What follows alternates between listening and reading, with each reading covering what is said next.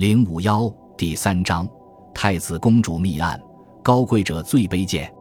最恨生在帝王家，绿釉翘角，金檐阁楼，深陷于其中，唯有压抑、彷徨与恐惧，因为里面充斥着太多的权力与欲望，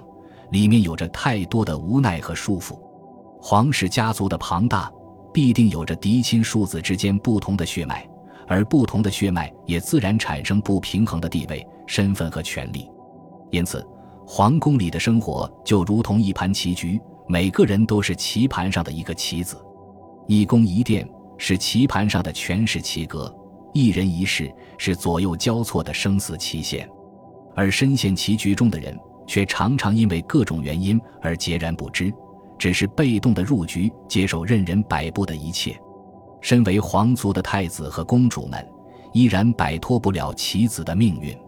尽管他们生在帝王之家，有着锦衣玉食的优越，享受荣华富贵的福禄，却依然生活的苦闷抑郁。因为在至高无上的封建王权之下，纵使皇亲国戚，甚至是皇上的儿子、女儿，也不过是权力斗争的牺牲品。最恨生在帝王家，是无数皇室儿孙无奈的慨叹：父不父，子不子，兄不兄，弟不弟。谁能说这不是生于帝王之家的悲剧？从掌上明珠的娇宠，到被贬他乡复远和亲；从出生皇族口含金，到剃度出家入佛门，帝王之家的子孙们在无奈与愤恨中不停地转换着角色，而其中的冷暖苦乐也唯有自知。